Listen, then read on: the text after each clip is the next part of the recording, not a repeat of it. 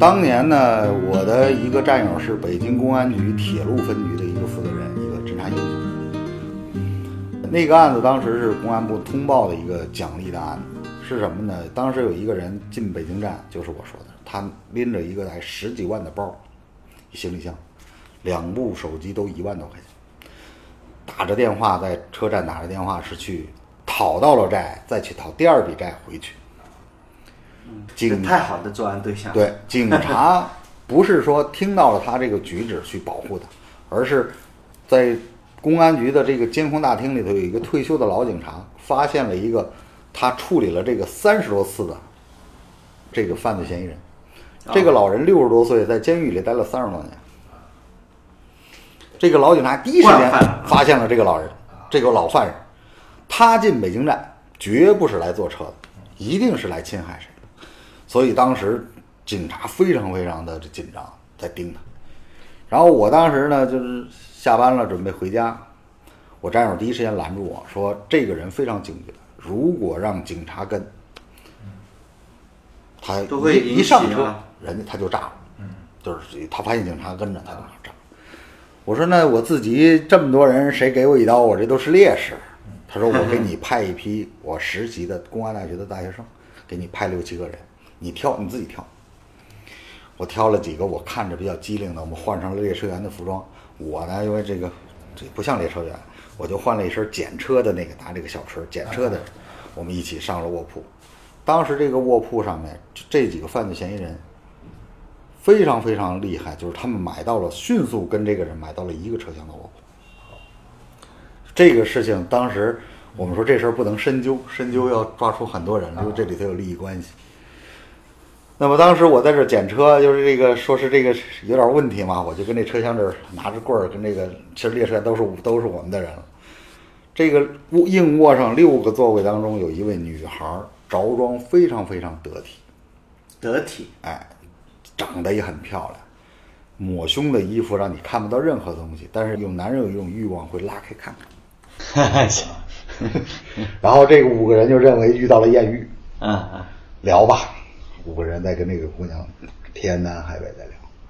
我们呢就反正两个口堵着呢，就旁边我是热水器坏了，我也不会修，反正就是这样，反正坏了，其实是把闸关了，拿着我的锤子，看着他们在 在表演呢。哎呀，特别着急。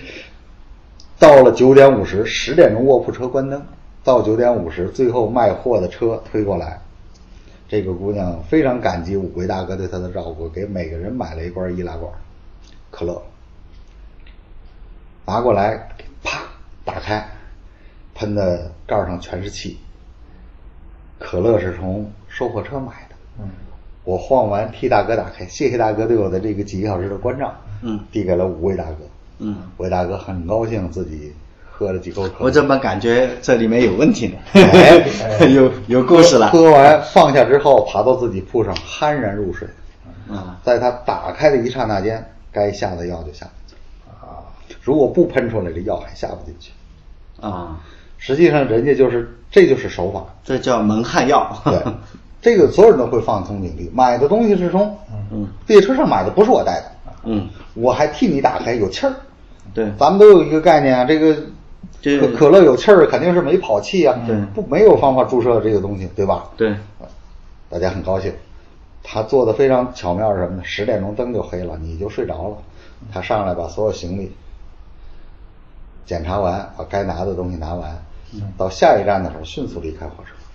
第二天早上你一醒了，东西没了，哪儿丢的你都不知道。我估计刚才那五个帅哥吧，就什么也联想不到是那个女的下的手。然后他们做完案之后，一到车门口，我们都准备好了，手铐都在手里拿着呢。过来，因为这个团伙一共六个人，哦，这女的只是其中之一。对啊，把这六个人抓完。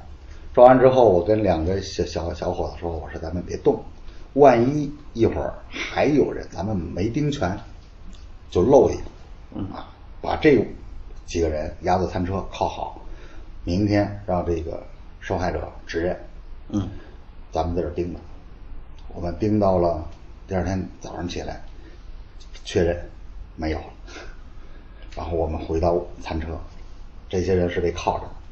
这几个人被叫醒之后，到餐车首先和我们发难：你们干嘛？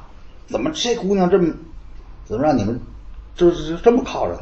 我说你先别说我，我们怎么收拾他了？这事跟你没关系。你先看看你，你包里头拎着来了东西打开看看你丢什么了啊？手机没了，钱包没了是吧？然后大家到丹东站下车啊，警察已经都在。我说我们，我这样说，你们别漏，你们是警察。换完制服坐火车。这个案子当年是公安部通报的一个大案，偷完抓到。实际上当时如果不是这个老警察发现了这个这个犯罪团伙的这个主要犯罪人，是他处理过三十几次的人，也不会这么防。如果当时不是已经有这么多干警在拿着手铐等你偷，这五个人懊恼终生，也不知道什么时候着了道。对，我估计他怎么也想不到那个女的居然是个 犯罪分子啊！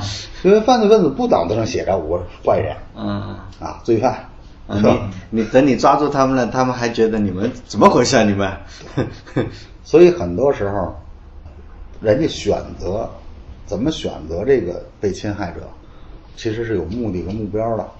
我们经常会给这个成人讲一套差旅安全。嗯嗯那么火车上面，去火车站候车、乘车，它有几个危险点。第一个是我们安过安检检票，检查自己行李。当你的行李被放上 X 光的时候，突然旁边有人跟你发生了一些小的碰撞，这时候你会非常绅士的帮助他捡起东西，因为一定是异性。也许是一位帅哥，也许会是位美女，尤其是美女猫腰捡东西的时候，男人都都看着着他的小蛮腰呢。都会从脖子往下看，会帮忙。这时候你帮完忙，你的行李从那头被人拿走了。啊、然后你也没想到是这个，这个肯定不会想到这儿啊！帮人忙完嗯一出来，行李被拿走了，对，然后你去找吧，这个行李迅速就出站了，找不到。嗯火车站里面几万人，或者是大几千人，或者是十几万人，嗯，对瞬间就没了。然后这个千辛万苦的过了安检，到了这个候车的时候，大家没发现吗？每次到候火车站候车的时候，你都会昏昏欲睡。对呀、是由于什么呢？因为我们人呼吸氧气，呼出二氧化碳，嗯，氧气在空气当中的比率是百分之二十，但是你要在一个特定的环境内，人过于密集的时候，氧气会氧气会少，这时候你会处于一种缺氧状态，就会走于半昏睡状态。啊、所以很多人有一种习惯，就是到了火车站会打瞌睡。上车就就困，对，那么一旦你睡着了，警察管这个叫抠死党。我翻你行李，没人发现，没人会去提醒。哎，这个叫什么来着？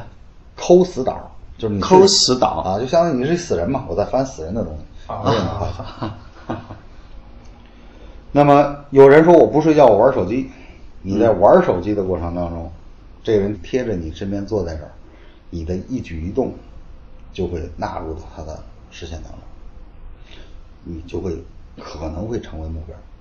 那么这个是在候车过程当中丢东西。那么再有一个在最重要丢东西的是检票。检票的时候人都会拥挤，其实不用着急，你等一会儿大家都完了，你再排队也没关系。但是大家都觉着我先挤进去，这时候有人帮你一起挤的时候，把你的钱包拿出来了。检完票之后，你是回身追我，还是上车追我？火车不等你，不追我，钱包留。这时候很尴尬，报警都来不及，检票只有半小时就开车了。这人家就挑这时候，哎，所以这时候警察也非常尴尬，很多都抓到现行之后，受害者已经走了。